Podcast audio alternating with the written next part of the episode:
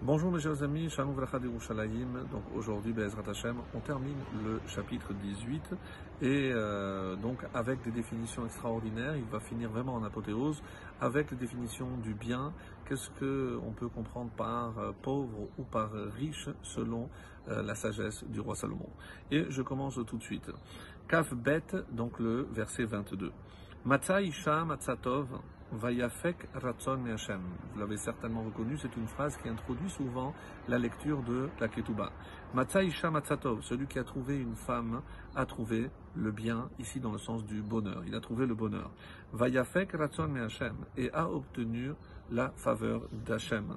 Comme l'expliquera euh, Rashi, donc qu'est-ce que pourquoi? Parce que une Isha Tova, si une femme de bien, c'est euh, Lo Lebracham et Hashem, c'est le Simman, c'est un signe qu'il achetait Hashem, qui lui a envoyé la bracha. Parce que euh, c'est une bracha pour lui, c'est une bracha pour son foyer, et c'est pour ça qu'on a euh, introduit cette phrase toujours avant la lecture de la, de la. Donc une Isha Tova, donc une femme bien. Rachid nous dit ici que euh, c'est une allusion aussi à la Torah, parce que la femme, comme dit le Talmud, un homme sans femme, c'est un homme sans Torah. Le Ride dit euh, pourquoi c'est le Ratson Hashem, car il s'éloigne des mauvaises pensées sur d'autres femmes. Quel est le bien ici qu'il a trouvé avec sa propre femme? C'est pour l'éloigner du Yetzer Hara, évidemment. Le Gaon de là, va encore plus loin et nous dit qu'est-ce qu'on retrouve ici dans la femme et qu'est-ce que la femme peut apporter à l'homme? Et il nous dit, il nous donne, cite une liste extraordinaire, Midot Tovot, pour travailler sur ses qualités. Et mitzvot, pour mieux faire les mitzvot, et Avodat Hashem, en règle générale, parce que sa Avodat Hashem sans une femme n'a pas la même valeur. Et ici, Tov, c'est Torah, Ratson me Hashem, d'après le Gaon de Vilna, c'est la Tefila. Donc euh, c'est pour ça que pour euh, remercier Hachem, le fait de faire une fila, en quelque sorte, c'est pour le remercier de tout le bien que Hachem nous envoie. Metsudot euh, David nous dit, Matilato Menachet, comme on avait vu avec le ride, c'est parce que il le sauve de la faute, et c'est en soi déjà, comme l'affirmera le Talmud, une raison d'apprécier le bien de, de la femme. Mais Kaf Gimel, Kaf Gimel 23. Tachanunim yedaber azut.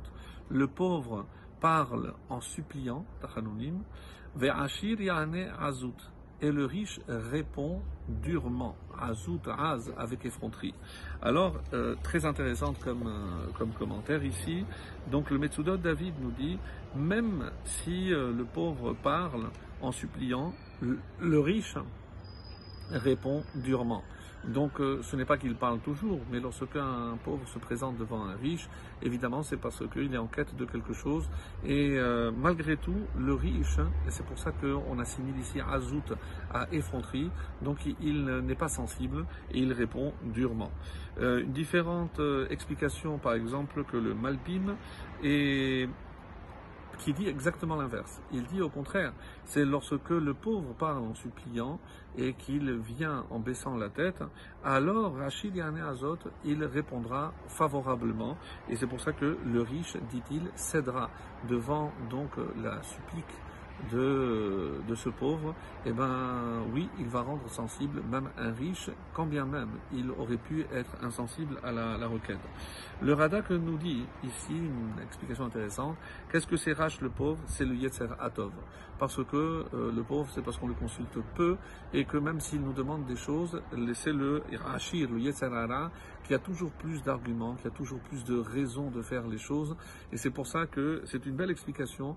Le pauvre, c'est le Yetzer Hatov, qui a du mal à se faire entendre, et le Hachir, c'est le Yetzer Hara, qui lui n'a pas de difficulté à se faire entendre. Et on termine, dernier verset donc de ce fameux chapitre 18, Ishreaim lehitroya, l'homme qui a des amis peut être brisé.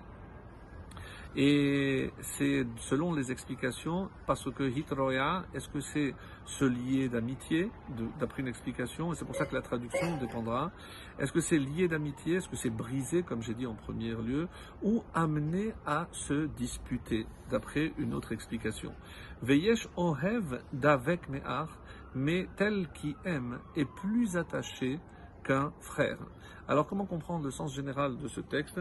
Et c'est avec le Malbim qui nous explique, celui qui a beaucoup d'amis n'en a pas parce que un seul peut exprimer, comme le terme ahava amour, eh ben, la valeur numérique, c'est aussi 13 qui veut dire echad.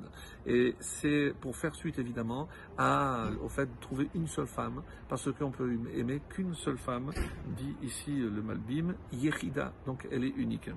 Le Gaon de Vilna dit celui qui a beaucoup euh, d'amis chez lui finira par se fâcher et se disputer avec eux.